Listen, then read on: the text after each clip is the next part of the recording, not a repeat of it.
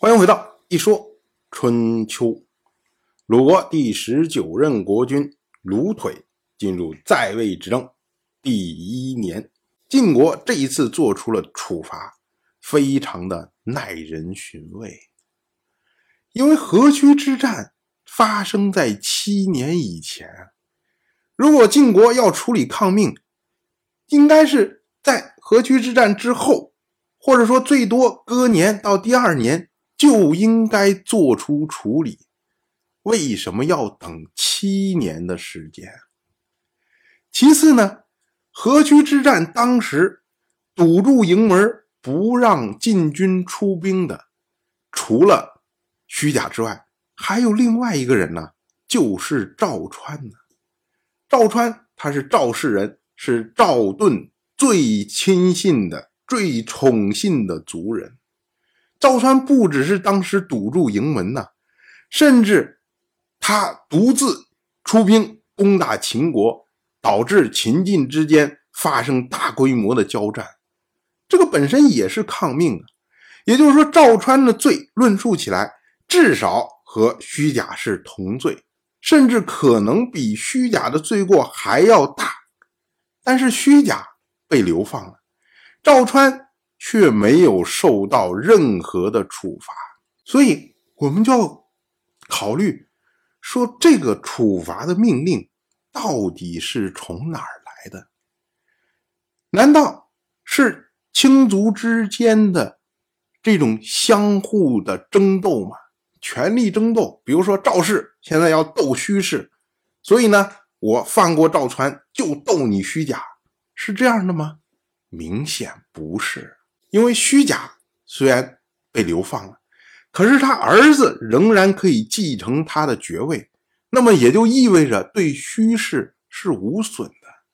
那赵氏像赵盾，何必要干这种出力不讨好、白白得罪人的事情呢？那这个处罚令能出自哪儿？只能出自于晋国的国君晋夷高。为什么等了七年？因为七年以前的时候，晋夷高的年龄还太小，可是到了本年，晋夷高应该估算起来已经十六到十八岁，就是说他已经逐步成年了。那么他有心介入到国家的事务之中，这时候呢，发现说啊，现在的这些卿大夫大家都不用心做事啊。所以挑出来河曲之战这件事情敲打卿大夫，但是呢，晋夷高太年轻了，他的力量太小了，即使仅仅将攻击面缩小到虚假身上，对于虚氏来说也没有什么太大的影响。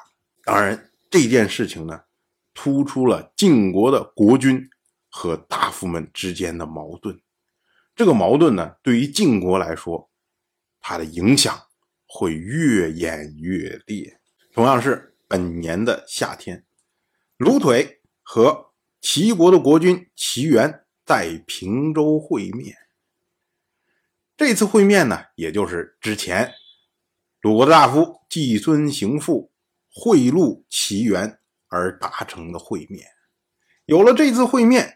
就等于是齐国正式认可了鲁腿，那么齐国以后就不能再以鲁国废嫡立庶来挑战鲁国或者动摇鲁腿的地位了。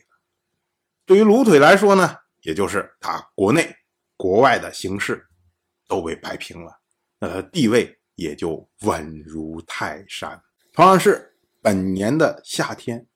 鲁国的公子鲁随前往齐国拜谢齐国的国君齐元和鲁腿之间的会面。